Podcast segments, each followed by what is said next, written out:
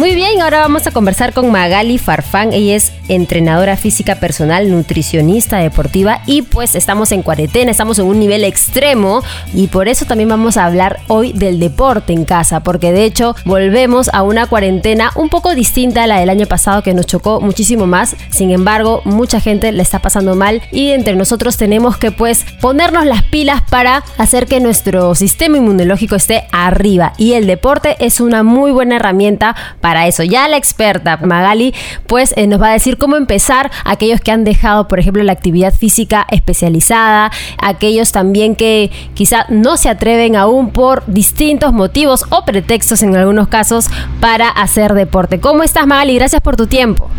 Gracias a ti por la invitación, Carolina. Un abrazo y saludo a, todos los que nos están escuchando. ¿Cómo hacer deporte en casa? Porque de hecho hay quienes quizás pueden estar en campo, pero hay quienes no, están entre cuatro paredes y se sienten un poco agobiados para hacer esa actividad un poco más atractiva. ¿Tú qué nos recomendarías sobre el espacio para empezar? A ver, ese es uno de los motivos por los cuales la gente eh, toma como excusa, ¿no? Como, como excusa y pretexto, no, que no tengo espacio. Mira, he visto gente que entrena en su cuarto, súper estrecho, sin implementos ni maquinarias que encuentras en un gimnasio. Eso es un mito. Tú puedes usar libros, botellas, mochilas con latas de leche, con eh, bolsas de azúcar, arroz. Lo que tú tengas en casa se puede improvisar y puedes entrenar perfectamente. Si tienes un espacio amplio como la sala, un patio, una azotea, un garage, sería excelente. Pero el espacio no es impedimento. Ahora, no solamente el espacio, vamos al tema de adaptación y acondicionamiento físico. Si yo nunca he hecho ejercicio, pues ahora con mayor razón, ¿no? Este, este, este que sea, que sea motivo, ¿no? Para, como para un poco eh, elevar nuestro sistema inmunológico, como te acabo de, como te dije hace un momento, porque el deporte no solamente está ligado a estar físicamente bien, estéticamente bien, para que te quede bien la ropa, sino para que estés bien de salud, para combatir lo que es la grasa visceral, que es eh, la grasa más dañina que podamos tener en el organismo, que, que rodea nuestros, nuestros órganos principales, ¿no? Como el corazón, el hígado, el páncreas. Entonces, definitivamente no hacer tampoco ejercicios pues magistrales, ¿no? Ejercicios de campeonato, no con tener movimiento en casa de simplemente caminar, parar, sentarse, despegarse un poco de la computadora también. Podemos realizar entrenamiento de flexiones en sentadillas, eh, mover las articulaciones, brazos, hombros, muñecas, ¿no? La gente ahora que está con el home office, entonces está con el mouse, con el mouse y el teclado, entonces en la noche están pues tensos con el cuello que les duele, entonces hay que hacer estiramientos, aunque sea 30 minutos al día es todo lo que una persona promedio necesita. Ahora, otro pretexto que agarran, ya que estamos empezando con, con los previos a hacer la actividad, ¿no? Es la ropa. Dicen, no, es que no tengo ropa deportiva, porque también, de hecho, cuando vemos lo que tú mencionas, ¿no? Las redes sociales, las influencias, pues te hacen creer que tienes que tener todo perfecto para hacer algo. ¿Qué nos podrías decir al respecto? Mira, con que tengas una ropa cómoda es suficiente. Nada que te ajuste, nada que te, que te incomode, acomode ¿no? Ahora, si es una ropa de algodón o si es una ropa que tenga pues eh, ventilación, pues mejor porque vas a manejar mejor el sudor y no te va a molestar en todo el tiempo que estás entrenando en ese momento. Pero eso no es ningún impedimento, no es ningún impedimento. Ahora, eh, no solamente ver el tema de la ropa, que para eso sí, sí, sí es eh, importante usar ropa para entrenamiento, pero si no hay las leyes, los polos, las zapatillas, esas sofisticadas, ¿no? Si es que no hay, puedes usar lo que tengas en casa, un short baratito nomás, un, buzo, pero eso sí, nada que te ajuste para que pueda haber una mejor circulación, ¿no? Al momento de realizar el ejercicio y que no y que no te incomode, que no esté apretado, que no te quede chiquito. Eso es básico. Y un mito sobre la ropa, porque he visto muchas veces a personas que se forran, por ejemplo, con bolsas u otros materiales pensando que así van a sudar más. Bueno, este es otro mito que yo siempre lo he repetido. Eh, el, tema de las famosas fajas, esas fajas de neopreno, esas bolsas, ¿no? Que se forran de pies a cabeza para sudar y sudar y sudar porque así vas a bajar de peso. ese es un mito, ese es el mito más conocido y garrafal que pueda escuchar. ¿Por qué? Porque una cosa es sudor el metabolismo y el proceso de, metabólico del, sudor es muy distinto al proceso metabólico quema grasa, de oxidación de grasa. La grasa jamás va a salir por los poros, jamás va a salir por las lágrimas, ni por el sudor, ni nada. Lo único que estamos eliminando es agua. El sudor es un mecanismo de defensa que se produce en el organismo cuando estamos elevando nuestra temperatura a momento de hacer ejercicio. Nada más. ¿Y cómo lo recuperamos? Tomando agua. Así que eso de ponerse bolsas y fajas y todas esas cosas es mentira, totalmente falso. La única forma de poder reducir nuestro porcentaje de grasa corporal es con un déficit calórico, con una dieta saludable y entrenamiento físico, nada más. Perfecto, entonces ya estamos listos con la ropa, con el espacio. ¿Qué rutinas nos recomiendas? ¿Qué hacer? ¿Por dónde empezar? ¿Cómo también disponer el tiempo para el deporte en casa? 30 minutos es eh, lo mínimo, lo básico, lo más principiante que una persona eh, puede tomarse para poder ejercitarse. El tipo de entrenamiento va a ser condicionado al estado físico de la persona, ¿ya?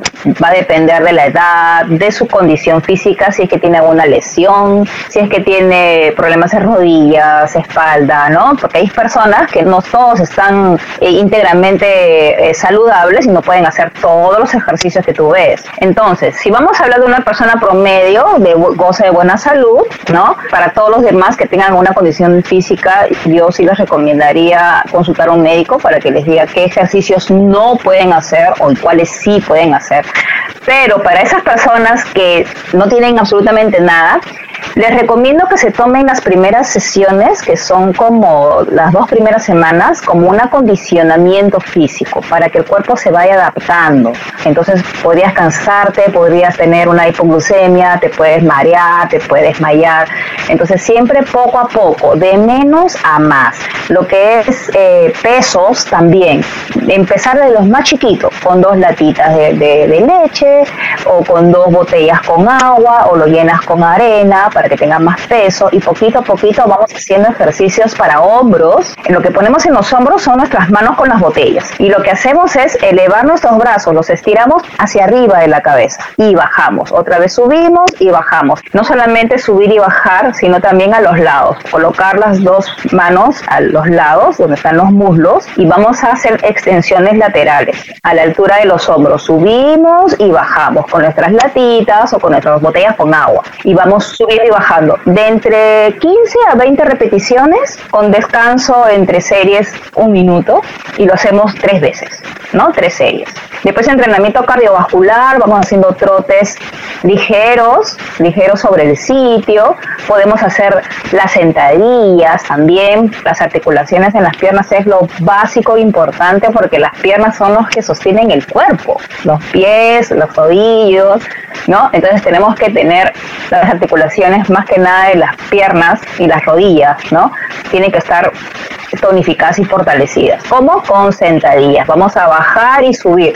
Para las personas principiantes podemos agarrar una silla ¿ok? Nos sentamos y nos paramos. Nos podemos asentar y nos paramos. Haciendo esa dinámica, unas 15 repeticiones igual y descansamos un minuto. Y volvemos a hacer el mismo ejercicio. Nos sentamos, nos paramos, nos sentamos y paramos. Eso es lo básico que podrían hacer las personas para tener al menos una actividad física y no caer en el sedentarismo, ¿no? Para que puedan un poco, eh, que haya mejor circulación en el cuerpo, un poco desestresarnos, eliminar toxinas, ¿no? Y, bueno, poco a poco, ¿no? Estas rutinas pueden ser interdiarias, por ejemplo, si hay gente que dice, uy, no, yo recién voy a empezar una vez a la semana, muy poquito, ¿cierto? Lo mínimo son tres veces por semana. Mínimo. Mínimo. Ya conforme uno va ganando fuerza, resistencia, ya va a querer, vas a querer entrenar todos los días, todos los días. Sobre la frecuencia del ejercicio, que es mínimo tres veces al día, hay mitos también sobre el horario de hacer el ejercicio. ¿Cuál es ahí tu recomendación? Son tres veces a la semana, tres veces a la semana. Al día son 30 minutos, que es lo mínimo. Después una hora, una hora, de entre 30 a una hora de entrenamiento al día. Después puedes descansar un día y así hacerlo interdiario. Ahora, ¿en qué momento del día puedes entrenar? Respondiendo a tu pregunta, cualquier momento del día se puede entrenar, no hay, no hay eh, ningún tipo de limitaciones, pero hay un plus al momento de entrenar en ayunas, por ejemplo, súper temprano. ¿Por qué? Porque el entrenamiento físico te brinda energía. Es como que si fuera un shot de energía, te pones las pilas, baterías. Entonces haces entrenamiento súper temprano y si lo haces en ayunas, bueno, ya ese es otro tema, pero si lo haces más temprano, entonces es como que te activas. Te activas y estás más reducido para hacer tu, tu trabajo, tus estudios o lo que tengas que hacer durante el día y estás activo. Magali, siempre se pregunta o se cuestiona cuando es el tema del abdomen, ¿no? Es, y la mayoría de personas sufre con eh, el abdomen. ¿Qué recomiendas rutinas, eh, ejercicios para trabajar esa zona? Eh, para reducir el abdomen no eh, es suficiente hacer mil millones de abdominales todos los días, no, porque el abdomen también es un grupo muscular que requiere de descanso, como cualquier músculo. Aunque lo hagas dos, tres veces por semana es suficiente, pero lo más importante es la dieta, es lo que comes. Eso es lo más importante. Dejar de comer las comidas eh, rápidas, las chatarra que se le llaman, ¿no? Las comidas grasosas, el alcohol yo sé que de repente hay muchos que me están escuchando decir, ¿qué? ¿Vas a quitar el alcohol? Pues sí, el alcohol es una de las fuentes de grasa más importantes que nos ayuda a aumentar el volumen de la zona abdominal. Finalmente, si a mí me gusta bailar, ¿cuenta como ejercicio, como deporte en casa o no tanto? Sí, quemas calorías, te distraes, te relajas, te desestresas, te desconectas un poco ¿no? del, del, mundo, pero si lo que quieres es quizá tonificar músculo, que es importante, o sea, tonificar, endurecer, ¿no? que necesitamos músculos fuertes, el baile puede quizá considerarse como un tipo de cardio, ¿no? un cardio leve, pero no vas a solamente entrenar baile siempre, hay que hacer todo, tonificación, entrenamiento de fuerza y entrenamiento cardiovascular. Excelente, Magali. Bueno, nos caeremos más tiempo, pero ya te sí, este, estoy aprovechando de todo lo que sabes. Muchísimas gracias por tu tiempo, por tus recomendaciones. Tu último mensaje cortito para todos nuestros oyentes, familia, jóvenes, niños, eh, padres de familia, mujeres, hombres que, que se animen a hacer deporte en casa. Dedícales unas palabras finales. Bueno, para ti que me estás escuchando, no veas el entrenamiento, el ejercicio físico, la actividad física como algo estético relaciónalo con la salud. Ahora más que nunca necesitamos estar en movimiento. Este virus que nos ha caído a todos, debemos contrarrestarlo de, todas las formas posibles, pero el entrenamiento y actividad física también debe estar incluido como para sentirnos mejor. No vamos a desestresar en tantas noticias feas que vemos en la televisión, no vamos a desestresar, desintoxicar y poco a poco vas a ver cómo te vas a ir sintiendo mejor. Ahora, no te guíes de la motivación, guíate de la disciplina. Excelente, Mali. Muchísimas gracias. Un gustazo. Estamos en comunicación. Gracias a ti y hasta la próxima. Abrazos, bendiciones. Gracias.